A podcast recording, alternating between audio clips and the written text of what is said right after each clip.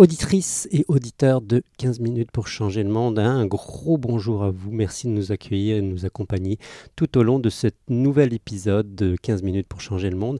Un épisode un petit peu particulier puisqu'on était accueillis par la Fête des Semences, donc un événement live, un événement en public qui, euh, malheureusement, au niveau de l'écoute et puis de l'enregistrement, s'est fait en deux étapes. Un premier 10 minutes dans lequel vous allez vous retrouver comme plongé à l'intérieur d'une grosse casserole. Ça, sonne beaucoup écho.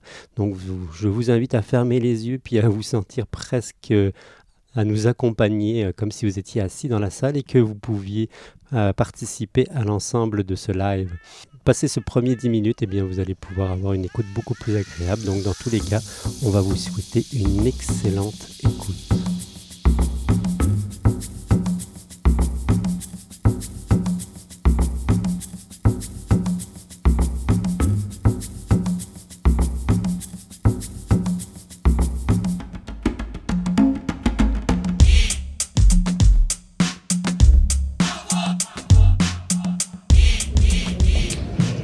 Euh, bonjour à tous, auditeurs et auditrices de 15 minutes pour changer le monde. Je sais que ceux qui sont dans, le public aujourd'hui, eh bien, ça va leur faire un peu bizarre parce que je vais parler dans le micro puis je vais m'adresser à plein de monde en même temps.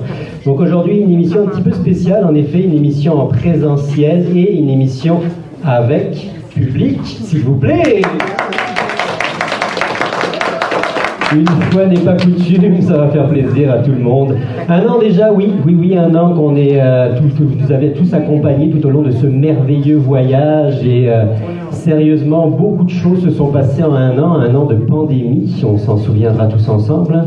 Et euh, c'est une année qui, qui a été particulièrement marquée par l'environnement, malgré tout, malgré tout, c'est ça que j'aimerais vraiment souligner aujourd'hui. Donc, émergence d'une vague environnementale ou municipale dans toutes les régions. On a pu déjà voir un petit peu euh, les premiers effets de cette vague environnementale avec par exemple euh, la mise sur pause du euh, méga projet de porcherie. On a aussi eu beaucoup de belles rencontres porteurs de projets et puis d'avenir, beaucoup d'espoir en fait qui, qui sont émergés de toutes nos rencontres au cours de cette année de podcast lors de, 15 minutes pour changer le monde. Et c'est en fait non seulement une prise de conscience sur l'environnement, mais c'est aussi une prise de conscience de ce qui se passe ici dans le milieu rural au Québec, ici dans, dans l'Université des Chenaux en particulier, donc en Mauricie. Donc euh, c'est important de nous suivre, c'est important tout ce que tout cet apport-là qui a été euh, qui a émergé puis qui nous a permis de pouvoir nous développer tous ensemble. Et c'est pas fini parce que l'année prochaine, cette année qui s'en vient ici, on a énormément de collaborations un peu partout qui se sont développées parce que finalement l'environnement et surtout les solutions locales environnementales, c'est quelque chose qui ne touche pas juste la MRC des Chenaux, on s'entend ni la Mauricie. C'est un phénomène qui est global, c'est un phénomène qui touche tout le monde, partout. Et on a tous des solutions à apporter. C'est un petit peu le, sujet d'aujourd'hui parce que c'est justement essayer de trouver tous ensemble des solutions qui nous permettraient d'avancer concrètement vers euh, quelque chose qui serait peut-être un petit peu plus euh, radieux pour, euh, pour les générations futures, mais pour nous aussi, hein, c'est non négligeable. Donc euh, ces solutions, bien, on en a eu beaucoup d'émergences différentes. On a pu en, rencontrer beaucoup, entre autres des, mouvements citoyens, comme ça a été lieu ici, comme le comité environnement s'est développé, qui est un réel comité uniquement de citoyens. Mais évidemment, on peut avoir plusieurs types de projets qu'on a pu euh, voir émerger tout au long de l'année. Aujourd'hui, ben, c'est un tout nouveau type de, je dirais, d'énergie qu'on aimerait aller explorer, quelque chose qui est vraiment très proche d'ici de Sainte-Anne-de-la-Pérade. Donc un retour aux sources, un retour en Mauricie, avec une personne d'exception, parce qu'en fait, depuis que je suis ici, depuis que je suis le comité environnement, euh, réellement, c'est comme un nom qui circule systématiquement, une énergie, beaucoup de projets, beaucoup de choses ambitieuses qui se sont développées dans, son, dans sa municipalité. Et en plus, il a une casquette qui est, d'après moi, une casquette qu'on voit souvent quand on parle d'environnement. Il est euh, directeur général de sa municipalité, donc c'est pas forcément un élu. Et c'est vraiment intéressant de voir son point de vue, puis c'est quoi qui s'est développé dans cette toute petite euh, municipalité de Saint-Luc de Vincennes. Donc pour m'accompagner dans cette discussion-là, j'ai invité Francis Dubreuil. Merci beaucoup, Francis. Bonjour d'abord. Bonjour, Monsieur Léonard. Je voudrais remercier le comité de bénévoles du Salon écolo de Saint-Anne-la-Pérade pour notre accueil. Alors, votre accueil. Et merci, merci, merci aussi à toi de venir, euh, de venir au podcast et puis de venir ici aujourd'hui en, en présentiel. Bon, je, je l'ai souligné tout à l'heure, euh, beaucoup d'énergie qui vient de, cette, de, de, la municipalité puis de toi. En fait, tu as comme un chapeau de personnes qui a une énergie incroyable à développer des projets et en particulier des projets qui sont pour euh, les gens qui s'intéressent à l'environnement, des choses terriblement tripantes, des choses vraiment intéressantes, des, choses un petit peu qui sortent de l'ordinaire et qui nous permettent d'espérer réellement d'avoir un, une un changement de paradigme, on va dire ça comme ça, ou en tout cas un, changement de vision dans ce qui peut se passer naturellement en ruralité. Donc en fait, c'est un peu pour ça qu'on t'a invité aujourd'hui. Est-ce que pour juste dresser le, le, le, tableau général, parce que c'est sûr que nos auditeurs ne sont pas forcément au courant de c'est quoi Saint-Luc-de-Vincennes, est-ce que tu peux nous présenter succinctement c'est quoi cette municipalité de Saint-Luc-de-Vincennes, combien il y a d'habitants, puis à quoi ça ressemble réellement dans les fêtes d'habiter à Saint-Luc-de-Vincennes oui, ben, rapidement, vous m'entendez bien, oui? Euh, rapidement, ben, Saint-Luc-de-Vincennes, c'est une petite municipalité rurale située en Mauricie, à peu près à, une vingtaine de minutes de Trois-Rivières. Alors, euh, c'est à peu près 600 habitants. Euh, à 98% en zone agricole. Alors, ça regroupe le principal euh, développement économique, le principal vecteur économique de la municipalité est vraiment le secteur agricole où on regroupe à peu près une quarantaine d'entreprises agricoles euh, très diversifié. On, on, retrouve là, des productions laitières, des productions porcines, euh, des, des, paysans, des, petits agriculteurs artisanaux. On a des producteurs de bleuets, on a des producteurs d'ail, on a deux, deux, porcheries, on a un abattoir, on a un petit abattoir qui, fait de la transformation de petits, de petits, de petits animaux, là, entre autres le poulet. Alors, euh, c'est toute une communauté là, qui tourne vraiment autour, là, euh, autour de l'agriculture, qui est, qui est notre principal moteur économique. Puis sinon, ben, c'est à peu près, euh, ça, ça, se trouve être le chef-lieu de la MRC des Chenaux. Oui, hein, c'est la capitale administrative euh, de la MRC des Chenaux. Alors, c'est le cœur, c'est le cœur de la MRC. Toi, toi personnellement, Francis, je, sens que ça suit. Il y a des gens qui ne sont pas d'accord. il, nous manque, il nous manque un verger. toi, Francis, tu es, tu es en poste depuis combien de temps? moi, je suis en poste depuis trois ans maintenant. Depuis trois ans. Trois ans. J'avais fait euh, dix ans la MRC des Chenaux avant, là, en urbanisme. Donc une toute petite municipalité, là tu parlais de 600 habitants à peu près, c'est ça, oui? Donc vraiment pas une grosse euh, municipalité. Est-ce que ça veut dire, est-ce qu'il y a une réalité qui vient avec euh, ce, ce, type de peuplement-là? J'imagine en effet c'est 95% plus que ça, j'imagine, d'agriculteurs, mais est-ce qu'il vient aussi une réalité qui est un peu différente, qui est tout simplement de dire que bah, vous n'avez pas beaucoup de services, vous n'avez pas forcément accès à tout ce qu'il faut en termes d'alimentation, de, de, on peut appeler ça quasiment un désert alimentaire? Est-ce que c'est comme ça qu'on devrait le décrire? Oui, ben en fait, la municipalité de Saint-Luc-de-Vincennes, un peu comme l'ensemble des, des, des, villes et des villages là, des années 80-90, il y a eu beaucoup de dévitalisation, puis on a, on a perdu beaucoup de commerces de proximité. Alors, si on remonte dans les années 50-60, à Saint-Luc-de-Vincennes, on retrouvait deux épiceries, on retrouvait des dépanneurs, il y avait quatre stations d'essence.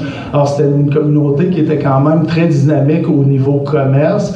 Euh, là, on a vécu la dévitalisation des années 80 où qui est arrivé les centres d'achat, il est arrivé les, les, Costco et Walmart de ce monde où les gens, ben, ils ont eu comme une tendance à s'en aller vers les grands centres pour être capable de s'approvisionner au niveau des produits de base, euh, euh les produits puis, le problème à Saint-Luc, c'est qu'étant donné qu'on est situé comme à 20 minutes de Trois-Rivières, ben, il, y a beaucoup de fuites commerciales. Il y a beaucoup, la, majorité des gens travaillent à Trois-Rivières ou au Cap-la-Madeleine. Alors, il y a beaucoup de gens, là, bon, avec la pandémie, il y a eu plus de télétravail. Les gens sont, sont plus à la maison. Mais avant, il y avait beaucoup de gens qui voyageaient vers Trois-Rivières de façon journalière. Alors, tout le monde faisait comme un peu les épiceries ou le, le, le, pharmacie et compagnie, les produits de base.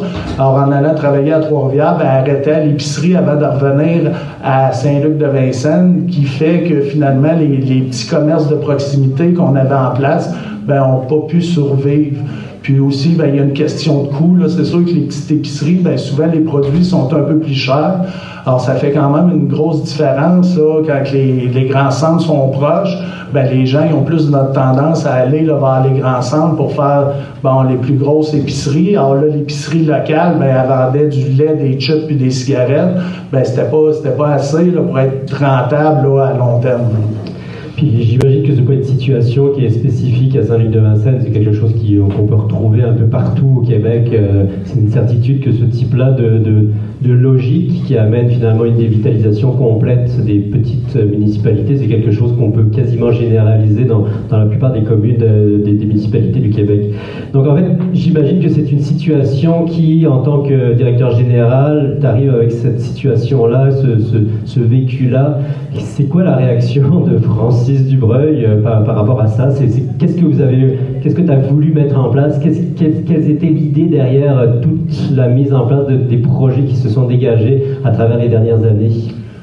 Ben, en fait, toute l'idée part, c'est qu'on, quand je suis arrivé en poste à Saint-Luc-de-Vincennes, on s'est assis avec le conseil municipal de Saint-Luc-de-Vincennes, puis on a étudié un peu les potentiels du territoire. Alors, c'était quoi les principaux potentiels qu'on avait sur notre territoire?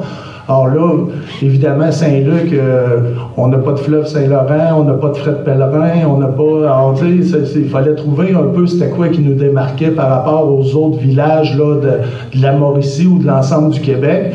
Évidemment, ben, le potentiel agricole, le potentiel du territoire, le potentiel forestier de notre territoire euh, a ressorti quasiment numéro un en haut de la liste de qu'est-ce qu'on pouvait mettre en valeur sur notre territoire.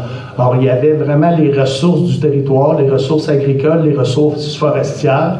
Forestières, j'entends tout ce qui est produits d'érable, euh, produits forestiers non ligneux, euh, tous les, les produits qui peuvent venir de la forêt, ça inclut la foresterie. Alors, euh, c'est un, peu de là qu'est parti le, constat de, mettre en valeur notre territoire puis notre potentiel. Alors, il y a vraiment les ressources du territoire, mais il y a les ressources potentielles humains aussi. Le potentiel humain étant toutes les entreprises agricoles qui sont situées sur le territoire puis qui ont un paquet, un paquet de ressources de disponibles, mais qui sont toutes individuelles, une par rapport à l'autre. Alors, l'idée étant d'être capable, on, on serait-tu capable de regrouper l'ensemble de ces ressources-là pour faire émerger un concept qui ferait du sens là, pour l'ensemble de la communauté, puis qui permettrait à la municipalité de Saint-Luc, de façon collective, de se démarquer euh, à l'échelle internationale. Ah, ok, carrément, vous visiez, euh, vous visiez l'international, ce, qui est, ce qui est quand même toujours, voyons, toujours le plus loin possible, le plus grand possible. Mais moi, je suis tout à fait d'accord avec cette vision-là. Hein. On peut faire du local tout en ayant une vision beaucoup plus globale, puis c'est tout à fait correct. Là, je, je t'avoue que je trouve même que c'est très positif. Donc, une, des initiatives, une vision euh, d'ensemble, finalement, vous avez quand même pris le temps d'analyser la situation, donc c'est vraiment important, je pense, en effet, de faire ce, ce travail en amont. Et ça a été quoi finalement les premiers projets qui vous sont venus à l'esprit, qui pouvaient vous permettre justement d'aller dans une direction qui vous permettrait de revitaliser tout ce qui était euh, production euh, euh, communautaire nourricière et puis toute la notion de, revitaliser finalement l'accès à, des nourritures plus locales, plus artisanales? Ça, a été quoi ce, le fil qui vous a conduit vers quelque chose? Donc vers quel, type de projet vous avez pu développer à travers cette, cette stratégie-là?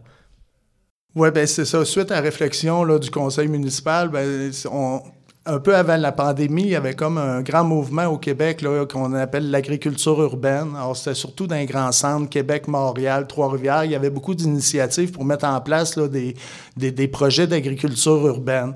Alors, c'est sûr que quand on parle d'agriculture urbaine, ben, c'est peu, euh, c'est peu applicable dans un milieu rural où on est à 99 en zone agricole, puis qu'on a beaucoup de producteurs.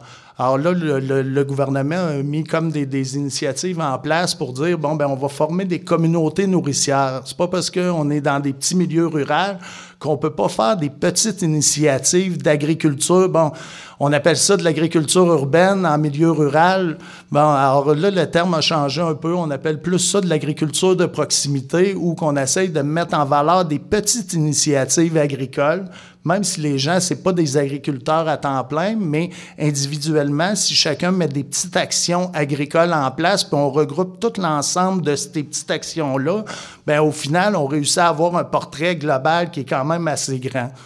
Alors, euh, c'est à partir de ce constat-là, ben là, la municipalité a décidé de tout ce qui est tout ce qui est plate-bande ou tous les domaines publics, les terrains municipaux. Alors, on a décidé de mettre des, au lieu de mettre des, des, des plantes bêtes et méchantes, ben, on a décidé de mettre des plantes comestibles dans toutes les plates-bandes municipales. On a planté un jardin là, d'arbres fruitiers qui est devenu un peu notre pépinière pour pouvoir éventuellement faire des boutures, planter d'autres d'autres arbres fruitiers, arbustes fruitiers un peu partout sur le domaine public. Puis là, suite à ça, ben là, ça a amené d'autres initiatives. Il y a eu la construction d'un faux rapin collectif dans le cadre des Journées de la culture. Il y a eu la plantation d'une forêt nourricière. Euh, il y a eu la formation d'un comité des incroyables comestibles qui prend un peu en charge l'entretien de toutes ces, un peu ces plates-bandes-là, puis les, les, les bacs disponibles aux citoyens. Puis là, il y a, une phase 2 là, qui s'en vient tranquillement pas vite, qu'on voudrait remettre en valeur une propriété qui appartient à la municipalité pour en faire un endroit là, de un genre de lieu de rencontre là, pour des gens qui ont de l'intérêt pour l'agriculture de proximité, qui deviendrait un petit café rencontre qui permettrait là, de faire un peu des activités comme vous ici aujourd'hui, genre de salon d'échange de semences, des cours de formation sur l'agriculture, et ou autre, là, dépendant, dépendant de l'intérêt des gens, puis dépendant de, des activités, là, parce que ça se trouve être quand même, c'est pas des initiatives qui viennent de moi, le directeur général de la municipalité, c'est des initiatives qui doivent émerger de la population, des citoyens qui ont, qui ont de l'intérêt dans ces domaines-là, puis qui à terme, ben, va permettre de mettre en valeur l'ensemble de la communauté. Parce qu'en fait, c'est ça, euh, tu l'as dit, là, ça vient pas forcément de la municipalité, ça vient pas forcément de Francis Dubreuil. Il faut que ça vienne euh, avant tout des citoyens.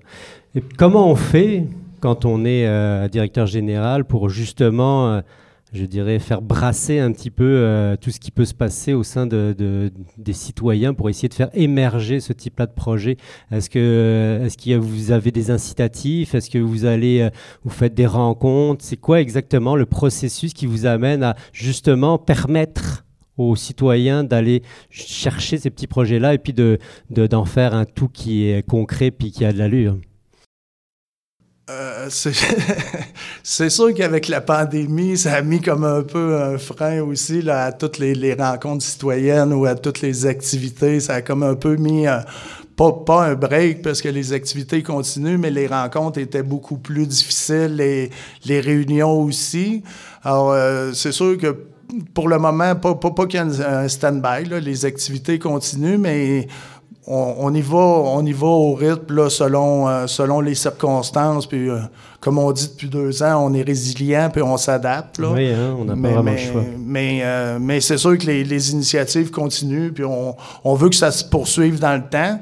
Puis évidemment, ben nous, la municipalité, on est un peu en backup là, aux initiatives. Alors, c'est vraiment que les idées viennent des citoyens pour, pour être capable d'assurer la pérennisation des projets à long terme. Est-ce qu'on parle de, de, soutien financier, de soutien technique? C'est quoi que ça, ça, à quoi ça ressemble pratico-pratique? Ben, c'est sûr qu'au niveau, étant donné que c'est la municipalité qui pousse un peu les projets, c'est facile quand même pour les municipalités d'aller chercher du financement pour ces types d'initiatives-là. Présentement, il y a quand même, on, l'a vécu à cause de la pandémie, mais même avant la pandémie, le gouvernement, le gouvernement provincial et fédéral ont mis beaucoup d'initiatives en place là, pour favoriser la production locale, puis les commerces, là, les, un système alimentaire durable de proximité. Là. Alors, ce qu'ils veulent, c'est qu'on fasse vraiment des circuits courts où qu'on a des producteurs, on a des transformateurs, puis on a des distributeurs dans un rayon le plus petit possible. Évidemment, avec le coût là, de, des frais de transport qui augmentent, là, probablement que vous l'avez vu comme moi, là, les, les coûts à l'épicerie augmentent de, façon, euh, si c'est pas journalier, c'est hebdomadaire, mais ça augmente quand même assez rapidement.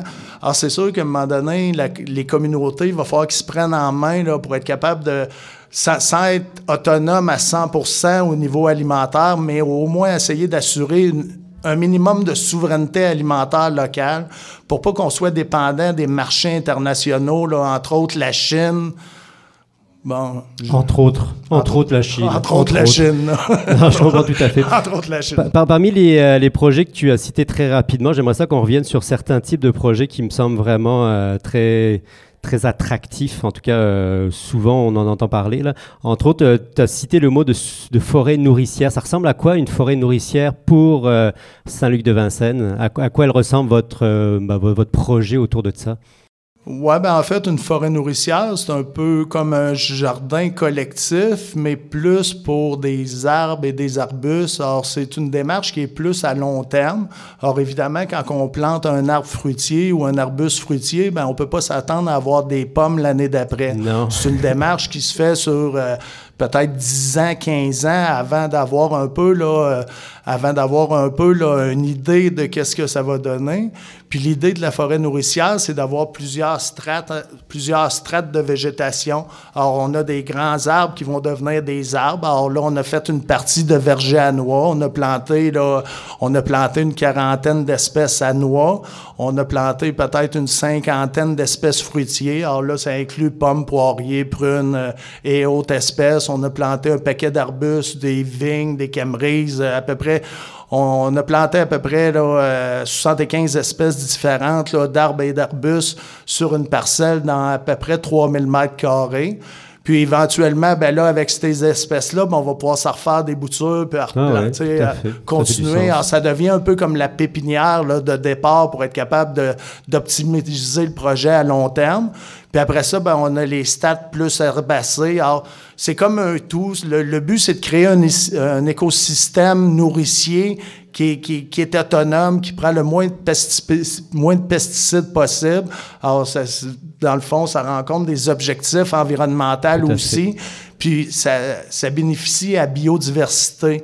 En ayant beaucoup, beaucoup de diversité dans la plantation, ben on n'est pas en monoculture. Alors, s'il y a une espèce qui résiste pas, ben on a 40 euh, autres qui vont survivre.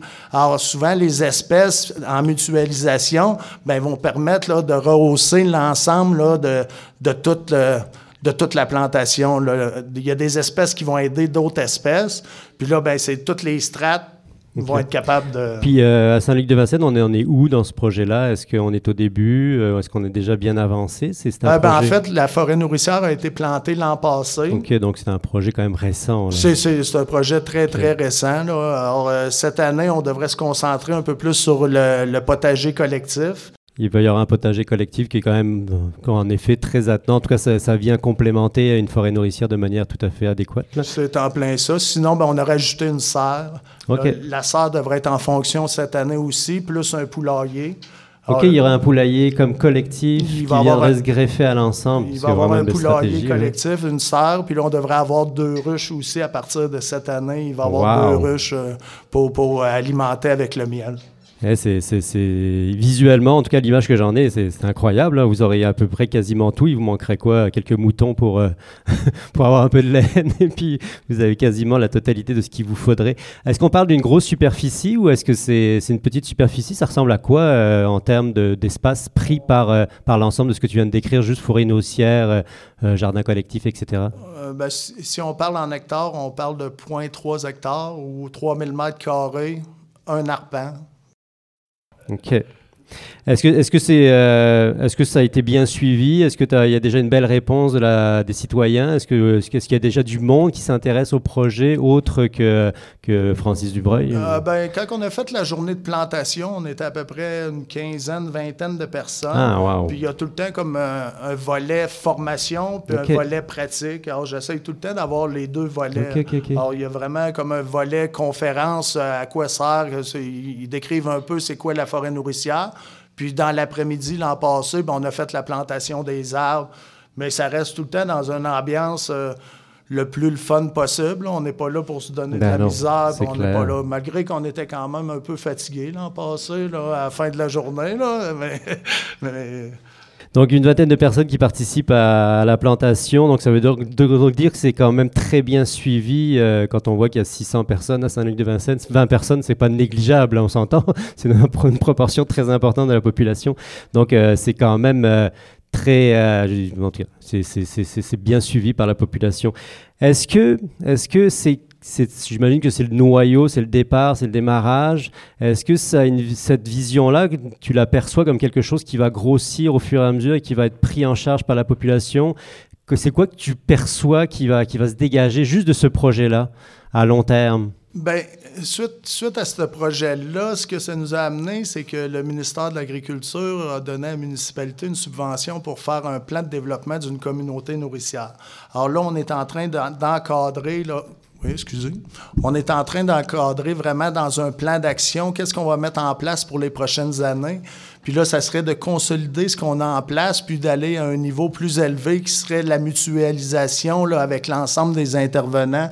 Alors, euh, prêt de tracteurs, fumier, comment qu'on peut collaborer tout le monde ensemble. Alors, si on a 100 petits jardins privés dans, dans la municipalité, est-ce qu'on peut s'échanger nos surplus de tomates puis nos surplus de cocombes? Ou on est en train de voir est-ce qu'on pourrait mettre un kiosque de légumes en libre service? Ou ceux qui ont des surplus dans le jardin privé pourraient alimenter le kiosque de légumes en libre service puis faire des échanges? Alors là, ça pourrait permettre un autre volet là, qui, qui est plus mutualisation de l'ensemble des citoyens, ben, en tout cas ceux qui ont de l'intérêt. Parce que quand je calcule les superficies de tous les petits jardins de tout le monde à Saint-Luc, ben ça fait un eh très grand jardin. Alors, est-ce qu'on est capable de, au lieu que les gens jettent le tomate à la fin de l'été, est-ce qu'on peut les utiliser puis les transformer ou les faire des mm. produits à valeur ajoutée à long terme avec?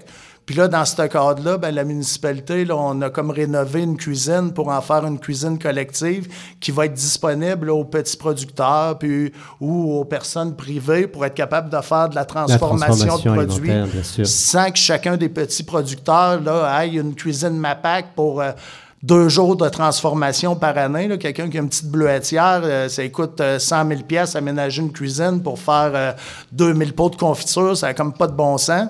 Alors là, il pourrait venir utiliser la cuisine collective deux jours par année pour faire sa transformation de produits. Puis là, tout le temps dans un contexte de, de, collaboration avec tout le monde. Alors, il y a ah une partie un peu comme des chenaux récoltes que peut-être vous connaissez. Oui, bien sûr. Ben, le, le, but est d'être capable de partager entre ceux qui participent au projet avec les, les popotes roulantes, le centre d'action bénévole, puis les producteurs.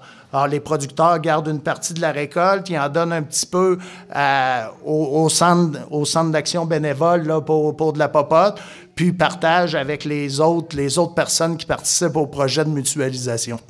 Puis en, fait, plus, ça en fait une zone très centrale pour, euh, pour créer des, des, liens sociaux, tout simplement. Parce qu'en effet, la, communauté a souvent tendance à, à, se dispatcher, à pas trouver forcément un lieu où ils vont pouvoir se, se rassembler puis discuter de ce genre de choses-là pour créer quelque chose, ou des projets en commun.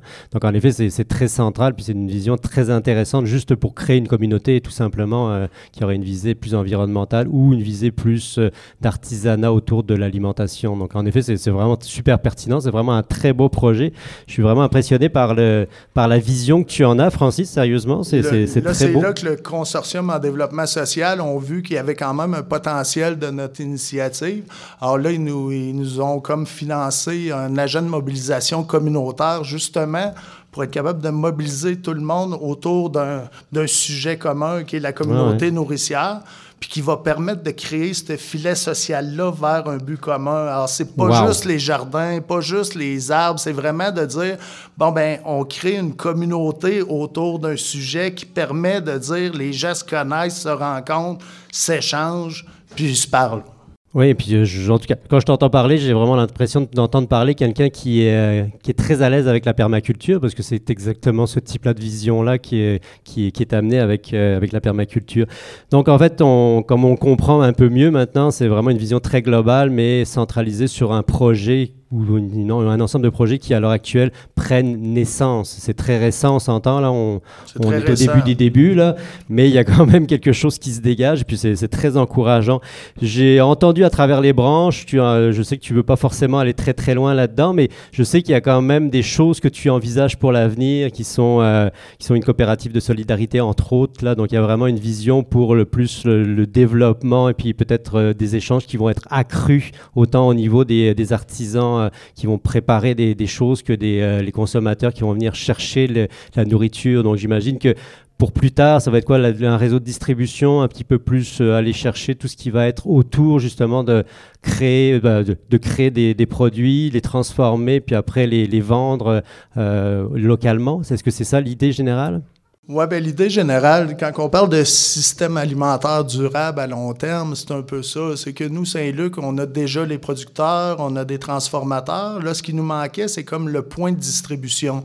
Alors, où qu'on a fait la forêt nourricière, ce qu'on appelle la bourgade, ben on a un bâtiment qui est disponible, puis éventuellement, ben ça serait d'en faire par, par la mise en place d'une initiative collective, former une coopérative de solidarité, puis ça deviendrait un genre de café-rencontre. Euh, épicerie collective, mais de produits du terroir locaux. Là. Je veux pas, je veux pas avoir nécessairement une épicerie comme Maxi ou, ou Costco. C'est vraiment de favoriser la vente des producteurs locaux qui, eux aussi, ont quand même une problématique de pouvoir vendre leurs produits de pouvoir vendre le produit d'un grand épicerie, parce que souvent, les grandes épiceries, ben c'est deux, trois gros joueurs au Canada. Alors, si tu veux rentrer chez Walmart, ben, tu es obligé de produire un minimum de 100 000 pots de miel.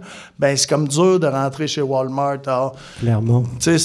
alors, ça serait, ça serait de devenir un genre de petit point de vente là, pour des produits du terroir de producteurs, euh, ben, je dis locaux, mais c'est régionaux, puis ça pourrait être la Mauricie. Là. Des fois, les limites administratives, il ne faut pas nécessairement se limiter là, aux limites euh, administratives de, la municipalité de Saint-Luc, puis de la municipalité de, la MRC. Ça pourrait être Méquinac, ça pourrait être Port-Neuf, ça pourrait être Masquinongé. Il n'y a pas nécessairement de contraintes. Bon, c'est sûr que là, on est en train de regarder toutes les problématiques au niveau de l'approvisionnement, les frais de transport, comment gérer tout ça aussi. Alors, c'est quand même, c'est quand même un dossier qui est complexe. Puis là, ben, c'est de voir aussi là, avec, avec les citoyens, ben, c'est quoi leurs attentes, c'est quoi qu'ils veulent comme produit, euh, jusqu'à quel, quel quelle hauteur sont prêts à payer pour s'approvisionner euh, pour des produits qui sont des fois plus raffinés ou plus dispendieux que, que dans les épiceries traditionnelles. Alors, euh, c'est un peu ça présentement. Là, il y a des étudiants de l'UQTR qui sont en train d'analyser euh, qui sont en train d'analyser les études de marché, autant au niveau des producteurs locaux, est-ce que les producteurs ont de l'intérêt à vendre des produits dans un commerce de proximité, puis autant pour les citoyens, est-ce que les citoyens sont intéressés à avoir un commerce de proximité de produits du terroir, puis parce que c'est facile de dire oui, on est intéressé, mais est-ce qu'ils vont venir acheter des produits, puis ça va-tu être rentable à long terme? Alors là, on est avec euh, le département de marketing à Trois-Rivières, on est en train d'évaluer un peu là, euh, est-ce que le projet peut être viable à long terme, puis ça vaut-tu la peine d'investir des, des, un peu des fonds publics dans, dans ce projet-là? Puis en fait, c'était un peu ma question, parce qu'en début d'entrevue, je, je, soulignais le fait que tu es directeur général, donc tu n'es pas un élu. Est-ce que ça veut dire que tous les Lussois sont euh, pro-environnement, te suivent complètement dans cette, dans cette démarche-là? Vrai, ça fait vraiment partie intégrante de la vision que les citoyens de base ont de ce qu'ils veulent faire de Saint-Luc de Vincennes, ou est-ce que c'est quand même, euh, finalement, c'est quelque chose que tu considères comme étant porteur qui pourrait arriver à, développer la municipalité, et puis toi, tu le portes un petit peu sur tes projets, sur, sur tes épaules? Euh, pour le moment, il y a eu une consultation publique là, aux, citoyens qui s'est faite au mois d'août 2020. Alors, la, réponse a été quand même favorable par rapport à, à l'initiative. Là, présentement, on est en préparation d'un sondage pour l'ensemble des citoyens. Alors, euh, je ne sais pas exactement si l'ensemble des citoyens, Lussois, Lussoises, sont, sont d'accord avec le projet, mais, mais là, c'est la prochaine étape de sonder un peu les citoyens. Puis, le projet s'inscrit, oui, dans un contexte local, mais s'inscrit aussi dans un contexte régional, puis je dirais même national. Euh, le bâtiment est situé là, sur le réseau routier supérieur du, euh, du ministère des Transports. Il est à jonction de la 359-352 communément chez Tipois, là, pour ceux qui. je n'osais pas le nommer, mais là. Mais oui, ben, fais-toi plaisir. Alors, euh, c'est ça. Alors, euh, étant donné que c'est le réseau supérieur, ben, c'est la route principale là, qui, mène, euh, qui mène vers les territoires forestiers de la route Mauricie, vers le lac Saint-Jean. Alors, c'est à peu près un 10 000 véhicules par jour qui circulent, là, c'est à 359. Là, depuis que le pont des Piles à Grand-Mère est fermé, ben, on vient de monter à 20 000 véhicules par jour. Alors, on va être encore plus rentable. Mais ça, c'est temporaire. On, va rester à 10 000 véhicules par jour. Euh, c'est sûr qu'en période estivale, euh, à l'ouverture de la pêche, la chasse, Euh, il y, a des, y a des fins de semaine que c'est très achalandé, là, la 359. Alors, vendredi, dimanche, c'est des, des, grosses journées. Alors, il y, a, quand même un potentiel euh, de développement, là, qui, je pense, qui est quand même réaliste pour, pour Saint-Luc. Puis, je pense que ça va faire un beau petit commerce, là, de une belle petite place pour que les gens puissent arrêter, prendre un café, euh, ça va devenir un peu un petit parc. On va pouvoir aller visiter la forêt nourricière en arrière. Mmh, on va pouvoir prendre un petit café assis sur une table à pique-nique. Et Avec une vision touristique peut-être? Vision touristique. C'est parfait. Est-ce que derrière tout ça, il y a aussi le, la volonté, bon, tu disais revitaliser l'ensemble de la municipalité, mais est-ce que ça veut dire aussi faire attirer peut-être des gens qui pourraient avoir beaucoup d'intérêt pour cette vision-là? Parce que c'est sûr que ça va attirer peut-être des, des, des périurbains ou des gens qui viennent de, la, de la ville et qui vont trouver très intéressant justement de se retrouver dans un cadre avec une vision qui, permet réellement d'aller chercher des valeurs qui sont peut-être des valeurs euh, qu'on ne retrouve pas forcément partout, mais qui pourraient justement attirer une certaine catégorie de de la population. Est-ce que ça fait partie un petit peu intégrante des objectifs ou pas du tout? Absolument. Absolument. Ils sont bienvenus. On cherche des bénévoles. Ben oui, hein, ils pourraient être bénévoles, mais ils pourraient venir aussi s'installer. Même s'ils ne restent pas à Saint-Luc, ils peuvent euh, s'impliquer, pas de problème. Et, on a euh, besoin de bras. Merci beaucoup, Francis. Je, je rappelle qu'on parlait avec Francis Dubreuil, euh, le directeur général de Saint-Luc de Vincennes, qui a eu la gentillesse, la courtoisie de venir nous nous donner toute cette énergie-là et puis nous parler de ces merveilleux projets qui alimentent la, municipalité euh, de Saint-Luc-de-Vincennes. Un gros merci à toi, hein. vraiment, ça a été un, très très très très bel euh, échange. Maintenant, évidemment, on est en public aujourd'hui, c'est un petit peu particulier, donc on va se permettre, on va se permettre premièrement d'applaudir le monsieur, s'il vous plaît. On va commencer par le début parce que ça, c'est vraiment la partie importante, je pense. Ben, il faudrait dire aussi qu'on remercie le conseil municipal de Saint-Luc-de-Vincennes. Ah, remercions le conseil municipal de Saint-Luc-de-Vincennes. Et l'ensemble des bénévoles qui participent à tous les projets Saint-Luc. Sans, les gens, les projets sont impossibles. Alors, ça prend absolument de l'implication citoyenne pour que les réalisations, que les projets se réalisent. Là. Ça peut pas être fait juste par par des fonctionnaires ou puis c'est le but c'est on le fait pas pour nous on le fait vraiment pour les citoyens de Saint-Luc euh, un gros merci à toi. Je vois des bénévoles présents dans la salle. Euh, ah oui, parce qu'on n'en a pas du tout parlé, mais euh, en effet, vous avez aussi développé tout ce qui était autour du répar tes trucs, répar, répar café. Vous étiez aussi impliqué là-dedans, c'est-à-dire des, actions très, très spécifiques qui, ont, qui sont quand même autour et qui sont globalement très importantes aussi pour essayer de, reprendre en main tout ce qui est l'accès au matériel et puis à, la capacité de, de, de, de s'auto-générer. On va tout de suite passer à la période des questions. Si ça vous intéresse, si vous n'êtes pas intéressé à poser des questions, bah, c'est triste, c'est très triste, mais je suis sûr à 100% que les initiatives de Saint-Luc de Vincennes ne peuvent pas passer inaperçues et ne peuvent pas laisser indifférents. Moi, personnellement, je trouve que je sais pas. On va, on va poser la question à ceux qui sont de Sainte-Anne de la Pérade. Est-ce qu'à Sainte-Anne de la Pérade, cette vision-là fait du sens Est-ce que vous pensez qu'à Sainte-Anne de la Pérade, ça pourrait en effet être quelque chose qui, même si elle n'est pas exactement la même vision que celle de Saint-Luc de Vincennes, pourrait quand même être... Euh, on pourrait prendre des petits bouts puis en faire quelque chose qui aurait de l'allure ici à Sainte-Anne. Qu'est-ce que vous en pensez? Oui, il y a des, il y a des, il y a des non-non-non. Oui, oui. Allez-y, venez, rapprochez-vous, rapprochez-vous, venez parler au. Attends, attends, attends. Vas-y, recommence. C'était une question qu'on a eue en Facebook Live, hein, parce qu'on est euh, rediffusé à travers le monde ah, entier. Ben oui. Et, euh, et euh, on avait Gabriel qui se demandait pour une municipalité qui a une dynamique semblable, pensez-vous qu'un modèle semblable pourrait être implanté ailleurs? Elle pense surtout à la relation qui semble fructueuse entre la municipalité et les citoyens et citoyennes. Oui, ben en fait, euh, c'est pour ça un peu que le ministère de l'Agriculture a mis en place les plans de développement des communautés nourricières. Alors, présentement, on est à peu près une douzaine de municipalités partout au Québec qui est en train d'analyser un peu les, contextes territoriaux pour être capable de mettre en place des plans de développement à long terme. Alors là, c'est sûr que c'est un peu des projets pilotes parce qu'on est vraiment dans les premières municipalités au Québec là, à développer ça, à part les grands centres, Montréal, Québec, Longueuil mais là, sont en train d'établir là, euh, les, les, communautés nourricières en milieu rural au Québec Puis je pense que dans les prochaines années, le gouvernement va voir c'est quoi les résultats à long terme de ces initiatives-là. Mais assurément là, que je pense que c'est un modèle de résilience qui doit s'appliquer à l'ensemble des petites communautés au Québec. Euh, il y a des beaux modèles là, au Québec présentement. Il y a Saint-Adrien, il y a euh, Saint-Pacôme. En tout cas, il y a plusieurs municipalités là, qui sont vraiment en train de, mettre en place là, des initiatives nourricières dans le but là, que, les, que les communautés locales se prennent en main.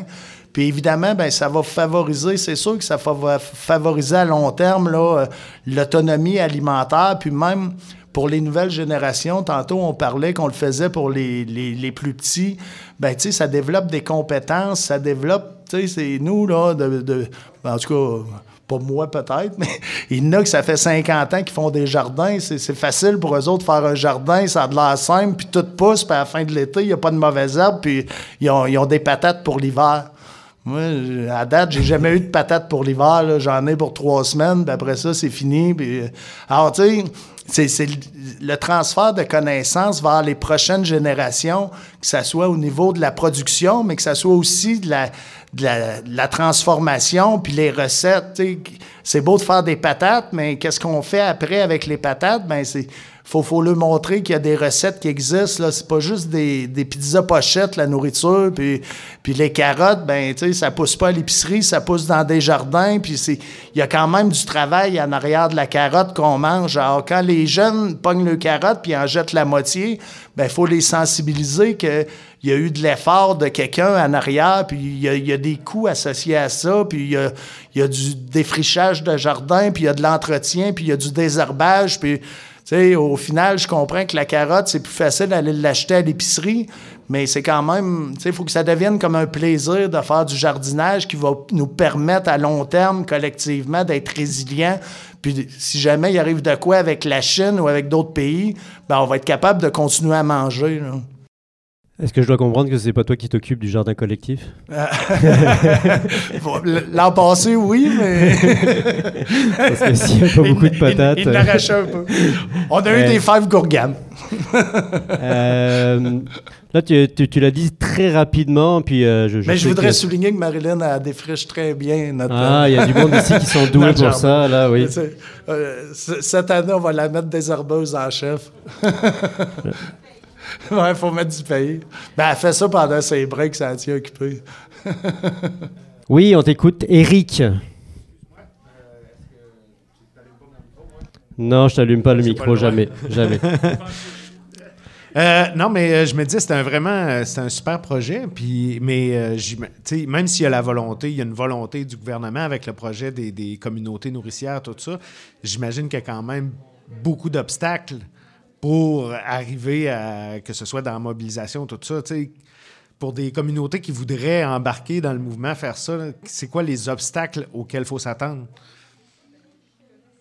Ben, les obstacles, c'est sûr que les obstacles, il y a la mobilisation citoyenne. Les mobilisations d'un petit village, c'est pas facile de mobiliser les gens. Alors, oui, c'est un premier obstacle. Après ça, il y a le temps aussi, parce que le temps, bon, un jardin, ça, ça prend du temps, puis une forêt nourricière, ça prend du temps, puis des demandes de subventions, ça prend du temps, puis avoir, tu sais, on est tout un peu comme à merci, là, des, des, des programmes gouvernementaux et compagnie. Alors, euh, après ça, à partir du moment, je pense qu'il y a une volonté politique ou une volonté citoyenne d'avancer vers un objectif commun, ben, tu sais, le but, c'est pas de le faire le plus rapidement possible pour euh, passer aux nouvelles à Radio-Canada. Le but, c'est est-ce qu'on est capable d'atteindre une certaine autonomie alimentaire, que ce soit en 2023, 2025 ou 2030 ça dérange pas trop. Le but, c'est, ça devient comme un peu des activités sociales qui, qui nous permet d'avoir un sujet commun, puis d'avoir de faire des activités axées sur le jardinage ou la foresterie ou les produits forestiers non ligneux. Alors, tu sais, il y a comme deux buts un peu là-dedans. Il y a, oui, l'alimentation, mais il y a aussi le, la communauté, là, de, de, créer un lien dans la communauté qui, est notre sujet commun à Saint-Luc, ben, c'est l'agriculture, c'est la foresterie, c'est le potentiel du territoire. Alors, tu sais, c'est pas juste d'avoir trois paniers à toutes les semaines de légumes. C'est pas nécessairement ça. Par contre, ben, si les gens développent des compétences avec des poules, avec des abeilles, avec une serre, avec un jardin, avec une forêt nourricière, ben, toutes ces petites connaissances-là qu'on développe tout le monde ensemble collectivement, ben, au final, l'intelligence collective s'améliore, tout le monde ensemble. Puis notre prochaine génération, ben, ils, vont avoir le goût de s'impliquer là-dedans, puis ils vont avoir le goût de participer. Puis après ça, ben, si on est capable de mobiliser les leaders de la communauté, ben, on est capable de mobiliser les aînés, on est capable de mobiliser les familles, on est capable de mobiliser les ados, les camps de jour, puis on est capable d'aller chercher les travailleurs étrangers qui connaissent pas personne, puis qui se regroupent avec nous, puis les personnes aînées qui vivent seules. Ben, c'est tout ça qui fait que le projet va réussir. Alors, les obstacles comme tels, à partir du moment qu'on veut, les obstacles... Euh, tu sais, je pourrais dire que c'est financier, je pourrais dire que c'est une question de terrain, je pourrais dire. il y a plein d'obstacles, C'est une question de temps, là. mais, mais tu sais, c'est pas des obstacles insurmontables, Je pense que n'importe quelle communauté qui veut se lancer là-dedans, je pense que c'est réaliste, là. C'est un peu. Ici, je regarde le comité Salon Écolo. sais, ils sont dynamiques, on les voit partout, ils ont des pages Facebook. C'est intéressant, puis plus c'est intéressant, bien, plus ça mobilise des gens autour du projet, puis plus le comité monte, puis bon, je pense pas qu'il y ait d'obstacles majeurs, je pense, je pense qu'il n'y a rien d'impossible, surtout quand il y a... C'est sûr que, maintenant, si, vous voulez faire ça sur le domaine public, ben il faut que la municipalité soit d'accord. On peut pas on peut pas planter une forêt nourricière dans un centre communautaire si la ville n'est pas d'accord. Mmh, c'est sûr qu'à quelque part, ça prend une volonté là, de, des communautés à s'impliquer. Puis le conseil municipal, c'est la communauté. Alors, plus la communauté va vouloir, plus la municipalité va embarquer dans, un projet. Puis je ne verrais pas pourquoi qu'une municipalité ou un conseil municipal serait contre la vertu de mettre en place des initiatives comme ça. Bon, après, c'est une question de projet, de financement. Oui, c'est quand même une situation un peu particulière dans le cas de Saint-Luc de Vincennes, parce que c'est quand même le directeur général qui a cette volonté-là, cette énergie-là. C'est quand même un, atout non négligeable pour développer ce type-là de projet. On n'a pas forcément des euh, Francis Dubreuil dans, tous les, dans, dans, toutes les municipalités, là, on s'entend. Mais ça vient, ça vient de la planification stratégique de la municipalité. Tu sais, oui, oui, c'est oui, moi, après ça, je fais ce que le conseil municipal me dit de faire, mais dans planification stratégique, ça a quand même été bien indiqué qu'on voulait mettre en place des initiatives d'agriculture de proximité. OK, donc tu avais quand même des objectifs qui t'ont été donnés par le, conseil général. C'est ça, puis j'ai un appui politique. C'est ça, si le conseil municipal me dirait non, tu fais pas ça, puis tu on s'attend que je ferais d'autres choses. Tu serais en train de parler à quelqu'un d'autre ailleurs, pas ici. Je, parlerais, de, je parlerais de voirie. Euh, c'est super intéressant. Au congrès des ingénieurs de tuyaux du Québec. Est-ce que, euh, dans l'assistance, il y a d'autres personnes qui aimeraient interagir avec Francis et lui poser des questions? Parce que c'est quand même un sujet qui nous touche. Oui, bien sûr, Mélanie, viens Noémie, excuse-moi. Mm j'ai une question. Au niveau des municipalités qui voudraient avoir des initiatives comme ça, mais qui sont frileuses avec, euh, en tenant compte du vandalisme, qu'est-ce que vous leur diriez? Ah ben, en fait, pour avoir parlé à d'autres gens, c'est sûr qu'à Shawinigan puis Trois-Rivières, il y a eu quand même du vandalisme. Euh, la Borouette non eu et compagnie. Bon, je pense que, Bon, faut plus s'arrêter à ça non plus. C'est comme les parcs, là. dans les années 80, on construisait une petite cabane dans les sentiers de ski de fond, puis deux semaines après, elle brûlait. Bon, tu sais, à un moment donné, là, les municipalités sont assurées, puis à un moment donné, on replante, C'est sûr qu'on va se faire briser des arbres, on va se faire briser des bacs, on va se faire voler certaines choses. Bon, c'est comme n'importe quoi qui appartient au domaine public, là. Il y a une phrase des Incroyables comestibles qui dit... Euh, ce qui appartient à tout le monde appartient à personne. Alors, à, partir du, à partir du moment que les gens vont être conscients que ce qui est ta municipalité leur appartient, puis que tu voles dans ta municipalité ou que tu voles dans la municipalité voisine, tu voles tes concitoyens.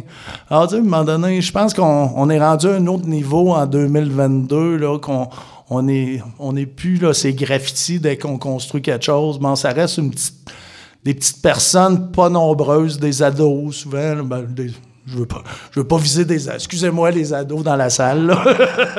je veux pas viser, personne. Mais mais tu sais, je pense qu'on n'est plus nécessairement à, à ce niveau-là. Puis, tu sais, faut, faut pas s'arrêter à ça. Sinon, on fera rien. Tu sais, on fera pas de patinoire, on fera pas... Euh, puis, puis euh, aujourd'hui, avec les systèmes de caméras, surveillance, moi, j'ai des caméras qui sont capables de zoomer, aller prendre la plaque de char. Euh, ils peuvent voler, là, mais... C'est sûr que s'ils volent un arbre, je ne ferai pas une enquête pendant six mois, là. On s'entend, mais s'ils mettraient le feu au bâtiment, tu sais, à un moment donné, il y a des moyens, là, il y a des caméras sur toutes les routes, dans tous les dépanneurs. Euh, tu sais, on, va y pogner, là. Ça restera pas impuni. Est-ce qu'il y avait d'autres questions encore dans l'assistance ou euh, sur Internet, peut-être? Ah, sur Internet, mon Dieu, le monde est grand. Hein? Alors, en direct de son sous-sol à Saint-Anne-de-la-Pérade, euh, on a parlé frigo partage. On se demandait à Saint-Luc de Vincennes qui en a la responsabilité et est-il ouvert 24 heures sur 24? Euh, le frigo partage n'est pas ouvert 24 heures sur 24 et est sous la responsabilité du Centre d'action bénévole. Alors, euh, je pense qu'il avait mis quelques frigos partage là, ici et là dans la MRC des Chenaux. Là, là je vais être franc, je ne sais pas trop parce qu'il y a comme. En a un ici, juste à côté. Là. Mais c'est pas le même centre d'action ah, bénévole. Alors, nous, c'est vraiment centre d'action. Euh, peut-être que. José pourrait m'aider là, par rapport José, à ça. José, est-ce que tu veux nous aider? Mais, euh, mais, je sais qu'il y a eu deux ou trois frigos partage, puis nous, il est à l'entrée du centre communautaire parce qu'on n'avait pas de bâtiment extérieur, puis évidemment, à cause des intempéries, on ne pouvait pas le mettre à l'extérieur. Éventuellement, c'est dans les projets d'y construire un genre de petit abri pour pouvoir le mettre à l'extérieur avec une petite boîte à côté pour mettre des légumes en libre service. Alors là, je oh. reviens au projet de tantôt, là, des légumes en libre service avec un frigo partage qui serait adjacent. Ah oui, belle initiative. En effet, on est, on est aussi dans le domaine du gaspillage et puis diminuer le gaspillage, ça en fait tout à fait partie. Puis c'est vraiment conséquent quand on veut avoir une vision à long terme. Est-ce qu'il y a d'autres questions qui nous proviennent de n'importe où, que ce soit ici? Il y, a des gens, il y a des gens qui nous regardent attentivement. Est-ce que vous voulez intervenir? Allez-y, faites-vous plaisir. Il y a un micro qui est là pour ça. Faites, faites, vous plaisir, parlez-nous. Ah, ah. Lionel Arsenault. Bravo, euh, Francis. Euh, je me demandais, euh, tout à, l'heure, tu, parlais du, rôle des élus. Comment ils ont fait pour se doter d'une vision comme ça? Parce qu'avant de faire un plan stratégique, il faut avoir une vision de, où on s'en va, vers où on s'en va, quand on y va, puis avec quels quel moyens on prend pour y parvenir. C'est sûr que tu as parlé aussi de... Ben, c'est aussi en lien avec la mobilisation. Tu mobilises le monde pour... Euh, pour euh, leur dire euh, vers où on va aussi. Puis euh, eux autres mêmes peuvent être partie prenante dans la formalisation de cette vision-là. Parce qu'une communauté, ben, c'est comme ça que ça, se développe. Puis aussi, c'est que, une autre affaire, c'est que j'aime bien le, le, terme communauté nourricière parce que agriculture urbaine, je pense qu'on en avait déjà parlé. Ça fait bizarre de parler d'agriculture urbaine en campagne. On comprend que c'est à l'intérieur du périmètre urbain, mais c'est quand même un petit peu contradictoire. Fait que pour, euh, pour, la vision, euh, ça, ça, a sorti d'où, puis euh, comment ça s'est bâti? Oui, ben, ben, je pense que tu as manqué le début de la conférence, peut-être, c'est pour ça. ah,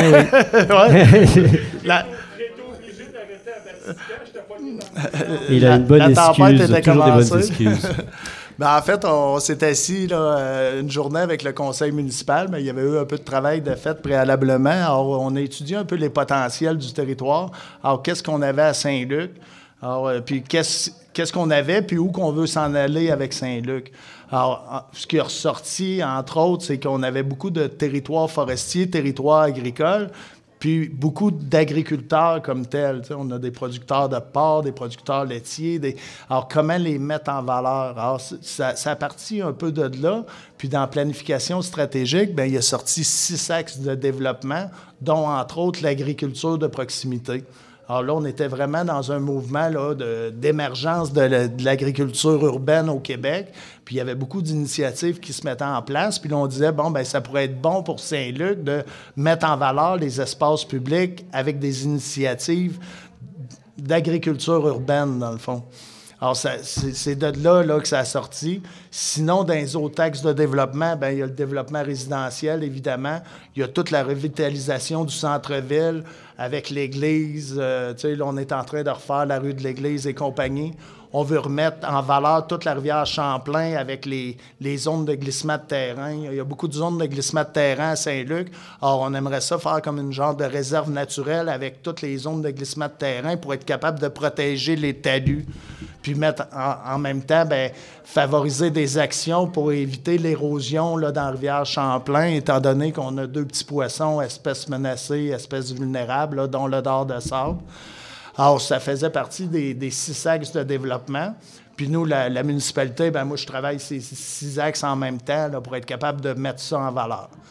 Euh, ton deuxième point, ben, ce qui est intéressant, moi, je trouve des communautés nourricières par rapport à l'agriculture urbaine. L'agriculture urbaine, c'est beaucoup des petites initiatives qui se font sur le domaine public, qui sont bien, bien localisées, puis bien, bien individuelles, surtout dans les grosses villes. Il y a peu de concertation le terme communauté nourricière, c'est là que je rejoins la mobilisation, c'est que ça permet de parler un peu à tout ce beau monde-là. Ça permet de consolider la communauté comme telle.